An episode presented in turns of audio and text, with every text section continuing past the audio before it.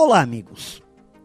Ao longo de toda a história, os homens sempre usaram das palavras, da oratória, para alcançar os resultados estabelecidos.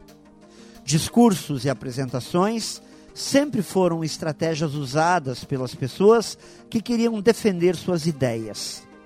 Então, sendo essa uma potente ferramenta, cabe entender que falar para um grupo de pessoas, seja ele pequeno ou grande, envolve muito mais do que a simples transmissão de palavras. Envolve conteúdo, técnica e paixão. Pode-se até ler um discurso, as pessoas podem até manear a cabeça, dando entendimento que estão concordando e aceitando o que está sendo dito.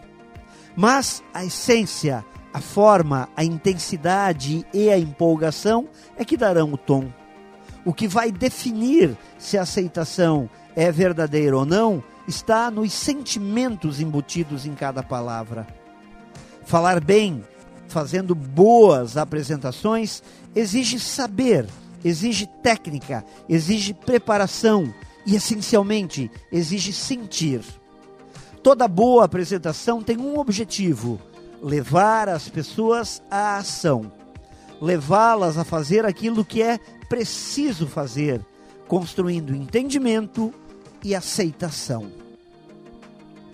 Pense nisso e saiba mais em profjair.com.br. Melhore sempre e tenha muita saúde.